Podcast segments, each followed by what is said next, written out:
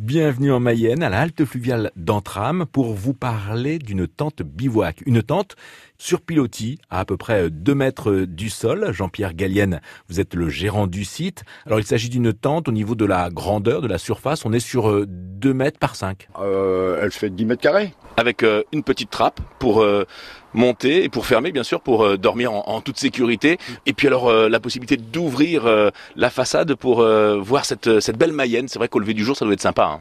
Ah ben là vous avez une vue imprenable sur la Mayenne, hein, euh, voilà, avec le pont euh, d'Entram et l'écluse de Ringard qui se situe à, à 100 mètres.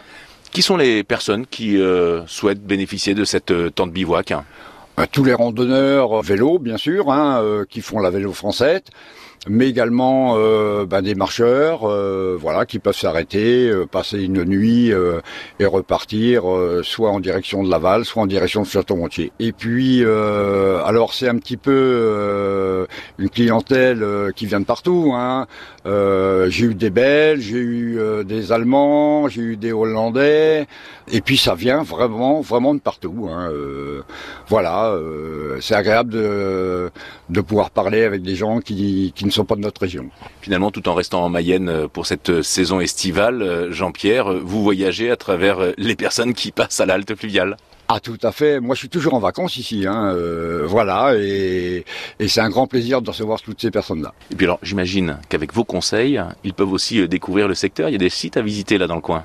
Ah, bien sûr, euh, vous avez euh, l'abbaye euh, du Port-Salut, avec une boutique où ils pourront acheter des produits monastiques. Un peu plus haut, à 200 mètres, vous avez la fromagerie bio du Maine. un très très bon fromage bio, encore une fois. Hein. Et puis les thermes d'Entram et à, 5 km, la truite de Parnay, enfin voilà, des, des, produits locaux à découvrir. Finalement, vous êtes aussi le guide de, du secteur là. Hein ah on est tous plus ou moins des, des acteurs du tourisme, hein, euh, avec les éclusiers. On fait en sorte de recevoir les clients et puis de leur faire découvrir le plus possible de notre belle Mayenne. Ces tentes bivouac euh, se louent tout l'été? Alors tout l'été, de mars, euh, de mars, je dirais jusqu'à jusqu'à octobre. Et il existe plusieurs tentes bivouac en Mayenne sur euh, différents sites. Donc si vous êtes à pied, à vélo, que vous ne souhaitez pas monter votre tente, profitez de ces tentes bivouac. Pour en savoir plus, n'hésitez pas aussi à consulter le site lahalte-entram.com. France Bleu, France Bleu, la playlist de votre été.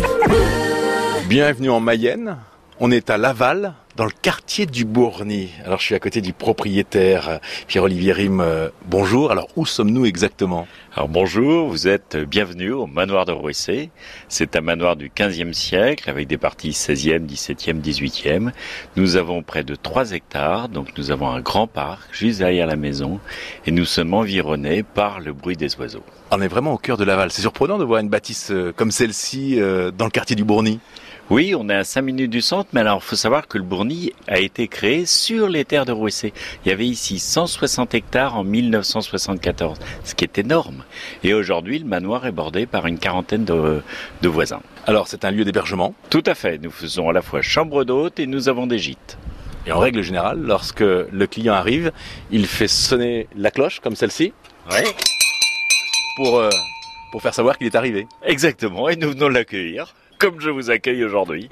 Eh bien, on va visiter ce, manoir. Là, on est donc euh, dans l'entrée. Il y a donc la cour hein, d'abord. Il y a une allée avec euh, de très beaux arbres. Alors, c'est déjà ce qui surprend tout le monde, parce qu'on arrive d'un quartier moderne, et puis tout d'un coup, on arrive sous une allée de et ça, ça surprend beaucoup les gens. Et puis après, il y a une petite cour avec un, un, un, bâtiment anciennement euh, de ferme. Et puis on découvre le manoir. Et on découvre cette bâtisse du 15e qui est absolument superbe, qui est classée monument historique, qu'on peut visiter la journée du patrimoine. Et c'est exceptionnel. Alors on va se garer dans la cour, on, on sort, on, voilà, on visite, on se promène, on va dans le parc, on va jouer au ping-pong. On... Il y aura bientôt un mini-golf. Hein. Euh, voilà, c'est plein de, plein de vie ici. On est dans la cour tout de suite si vous deviez euh, nous décrire ce, manoir, le manoir de Rouessé. Donc c'est un manoir du 15e siècle qui a été fait à la fois pour se défendre, parce qu'il a été créé pendant la guerre de Cent Ans, donc les Anglais ont vécu à Laval et tout, donc c'était vraiment important. Donc on retrouve des meurtrières partout, on retrouve vraiment des éléments de défense. Et puis alors c'est également un moment où on veut embellir.